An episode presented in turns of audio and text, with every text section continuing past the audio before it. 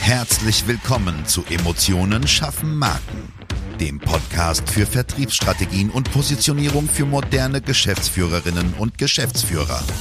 Hier beschäftigen wir uns mit modernen Strategien und Umsetzungstipps für erfolgreiche Unternehmen, die den Unterschied machen und zeigen wollen. Gerade in komplexen und innovativen Leistungsfeldern zeigen wir dir, wie du dich mit deinem Unternehmen von der Masse abhebst und wissenschaftlich fundierte Erfolge feiern kannst. Und jetzt wünschen wir dir viel Spaß mit dieser Episode und deinem Gastgeber, Jonas Zeiser. Und auch von mir ein ganz herzliches Hallo. Hier ist wieder dein Jonas Zeiser und ich freue mich, dass du wieder eingeschaltet hast. Heute beschäftigen wir uns mit dem Thema, warum es so wichtig ist, wie deine Kunden dich wahrnehmen, wie du es richtig machst und das auch noch ohne zu lügen. Denn Authentizität in der Marke und in der Kundenwahrnehmung ist alles. Was ist aber das Thema von Wahrnehmung bzw. falscher Wahrnehmung? Das kann äh, auf Themen abspielen, wie der Kunde denkt, deine Leistung ist billiger, als du sie verkaufst oder weniger wert. Ähm, vielleicht Mehrwert und du verkaufst sie zu günstig ähm, von der Qualität her nicht das, was suggeriert wird, vielleicht nicht so schnell, vielleicht nicht so zeiteffektiv. In all diese Richtungen kann das gehen. Aber womit hat das jetzt zu tun? Dafür möchte ich dir ein kleines Beispiel geben. Wenn man zum Beispiel sagt, man hat super effektive Prozesse in seiner Dienstleistung oder in dem Verkauf seines Produktes, und das Angebot, was für den Kunden dann vorgelegt wird nach dem Pitch oder beim Pitch, je nachdem, wie du da strukturiert bist, ist ähm, total verzerrt und total komplex zu verstehen und ist dementsprechend eher langwierig auseinander zu klamüsern, wie der Westfale sagt, also ich, dann wird im Kopf des Kunden nicht angesprochen, dass diese Leistung schnell sein kann. Ich denke, du kannst mir folgen. Denn weshalb sollte der Kunde denn eine schnelle Leistung oder eine zeiteffektive Leistung erwarten, wenn schon das Angebot, also der erste handhabbare Touchpoint mit dem Kunden, so, so lange dauert? Also aus seiner Sicht. Wenn er zum Beispiel selbst ein Produkt hat, wo bei Angeboten nur technische Spezifika aufgeführt werden, das heißt, sein eigener Kunde total schnell entscheiden kann, ja oder nein, und du überlagerst ihn dann mit tausend Informationen, die vielleicht auch gar nicht nutzenorientiert sind, dann wird er in seinem Kopf deine Marke abspeichern als nicht zeiteffektiv. Sofern du vor allem äh, in diese Richtung positioniert bist und als ja, ähm, schneller Dienstleister, schneller Lieferant wahrgenommen werden möchtest.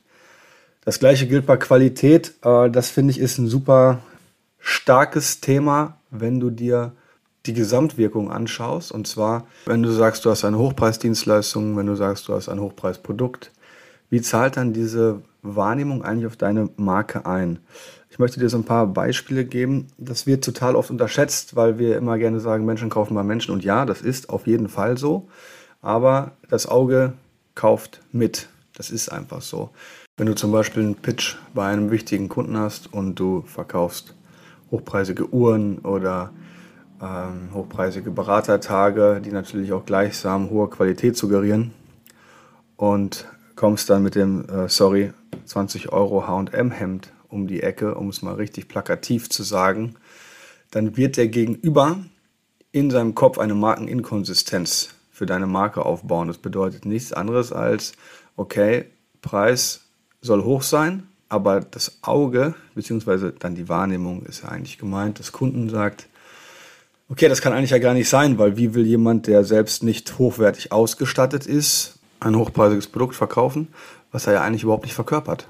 Es geht natürlich weit über Themen wie, ähm, wie das Hemd hinaus. Ne? Ich bin auch kein Riesenfreund davon, da total zu übertreiben, aber ich denke schon, dass wenn ihr zum Beispiel sagt, euer Tagessatz ist zweieinhalbtausend Euro, ähm, dass man dann dementsprechend mit einem gepflegten Auto, also ganz egal welche Marke das zum Beispiel ist, vorfährt und dass die Karre nicht super dreckig ist, dass man je nachdem, in welchem Leistungsbereich man unterwegs ist, adäquate Kleidung trägt, das kann natürlich von Start-up zu ja, produzierender Industrie komplett was Verschiedenes sein. Aber wenn man eine dementsprechende Hochpreisleistung an den Tag legt, dann muss man einfach den Rest daran ausrichten. Man kann das total nervig finden. Es ist aber äh, leider wie immer die Wahrheit, dass man da einfach in sich gehen muss und sagen muss, okay, wenn ich Verkaufserfolg haben möchte, was muss ich dafür tun, damit der Kunde so viel wie möglich richtig gut an mir wahrnimmt. Ich sage immer zu meinen Kunden, Geschäftspartnern, lieber zweimal eine eher negative Wahrnehmung, dann hat man zumindest eine vernünftige Markenwahrnehmung und eckt an, als einmal eine gute und einmal eine schlechte. Das bedeutet nichts anderes, als wenn man einen hohen Preis hat und dann die Qualität quasi an allen anderen Punkten nicht ja, äh, so integriert hat oder inkludiert hat, dass man dann eher auf die Nase fällt. Denn das Gehirn kann sich ja nur in eine Richtung entscheiden. Und das könnt ihr euch vorstellen, wie so ein Auto, was sich in der Mitte teilt, das ist dann einfach Bullshit. Was ganz viele unterschätzen, und ich weiß auch nicht, warum das heute im Jahr 2022 äh, immer noch so ist, ist die Vorbereitung auf einen Pitch. Ja, viele, gerade ältere Genossen, nehmen immer noch die Präsentation von vor fünf Jahren oder haben eine PowerPoint mit diesen weißen Männchen drin, die es mal gab. Da frage ich mich tatsächlich, ob die aktiv nicht verkaufen wollen oder aktiv ihren Kunden auch nicht begeistern wollen. Ja? Es geht ja darum, dass man dem Kunden Mehrwert schafft. Verkaufen ist immer so negativ konnotiert, aber was wir ja wirklich wollen, ist dem Kunden Mehrwert bieten und dadurch lange Bestandskunden aufbauen, die richtig glücklich sind und uns ja im besten Falle weiterempfehlen. Jetzt kommt da jemand hin, sagt wieder beste Qualität als Beispiel, das kann man immer ganz gut und plakativ nutzen. Ja, und dann, dann wird da eine Folie aufgemacht oder im, Worst Case noch eine Folie verteilt. Ähm, Tageslichtprojekte habe ich letztes Mal wieder gesehen, da habe ich halt einen Herzinfarkt gekriegt, aber äh, das gibt es immer noch. Und da ist doch auch die Frage, okay, wenn ihr zum Beispiel mit jemandem in Konkurrenz geht und zum Beispiel der zweite Anbieter seid oder einen bestehenden Anbieter auch aus, aus diesem Markt und aus diesem Geschäft verdrängen wollt, was könnt ihr besser machen als die? Und ich sage euch ganz ehrlich, wenn ihr neben dem guten optischen Auftritt eine geil vorbereitete Unterlage mit in das Verkaufsgespräch bringt, dann ist das mehr als die halbe Miete. Ja, der Mensch entscheidet sich innerhalb der ersten Millisekunden, er weiß es nur nicht, für euch oder gegen euch. Und danach ist alles nur noch Verifikation. Also das heißt, gegen die emotionale Entscheidung wird das Entscheidungsraster, das faktische Entscheidungsraster gegengelegt. Und da ist einfach die Frage, fahrt ihr hin, um einfach eine Stunde platt zu drücken oder um super genial wahrgenommen zu werden um Geld zu verdienen, um den Kunden glücklich zu machen, um euch selbst glücklich zu machen. Ja. Dieses ganze Thema der Wahrnehmung, das erstreckt sich natürlich auch auf Thema wie Webseiten. Wir haben momentan, äh, unser Lieblingswebdesigner hat es gesagt, jede zweite Website hat nicht mal eine SSL-Verschlüsselung. Das kostet irgendwie 5 Euro bei Strato. Das, das, da frage ich mich, okay, warum wollen denn Leute nicht, dass auf diese Website gegangen wird, weil viele sind dann automatisch gesperrt im Zugang, wenn man einen vernünftigen Blogger hat. Da ist wirklich so viel an Brachland, aber auch auf der anderen Seite jemand, der es gut macht, der kann total gewinnen. Ja? Und auch auf der Website, schaut bitte, ist die Website noch modern? Passt das zu dem, wie ich vom Kunden wahrgenommen werden möchte? Thema Farben ist immer wieder etwas, was man sich da anschauen sollte, aber auch so Schriften. Wenn ich sage, ich habe eine ähm, total smarte Lösung, die ist top modern, dann kann ich nicht mit absolut fetten Schriften arbeiten. In den meisten Branchen, es gibt auch Ausnahmen, um da ja, in, in den Kopf der Zielgruppen zu gelangen. Also auch da, es gibt so viele Parameter, die man berücksichtigen muss. Und es ist so, so, so einfach eigentlich für euch, wenn ihr sagt, okay, was machen denn die anderen? Ja, mein Lieblingsthema, Branchenstrukturanalyse. Was machen denn die anderen? Und was mache ich? Was kann ich machen, was sie nicht machen?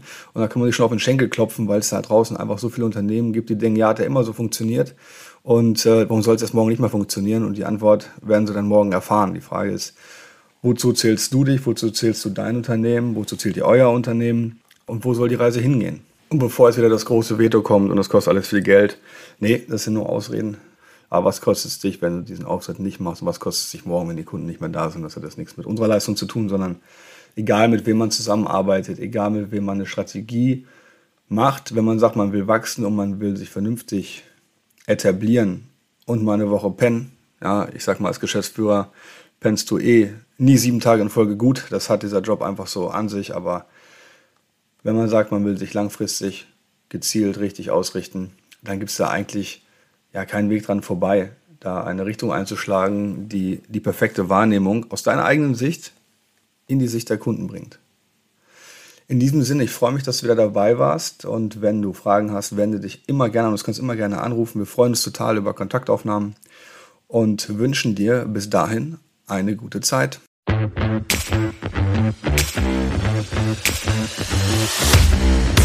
Schön, dass du diese Folge gehört hast und wir wünschen uns natürlich, dass du einige wichtige Impulse mitgenommen hast. Weitere Informationen zu uns und zum Podcast findest du auf unserer Webseite unter www.jjzeiser.de. Wenn wir dir helfen können, sprich uns gerne an.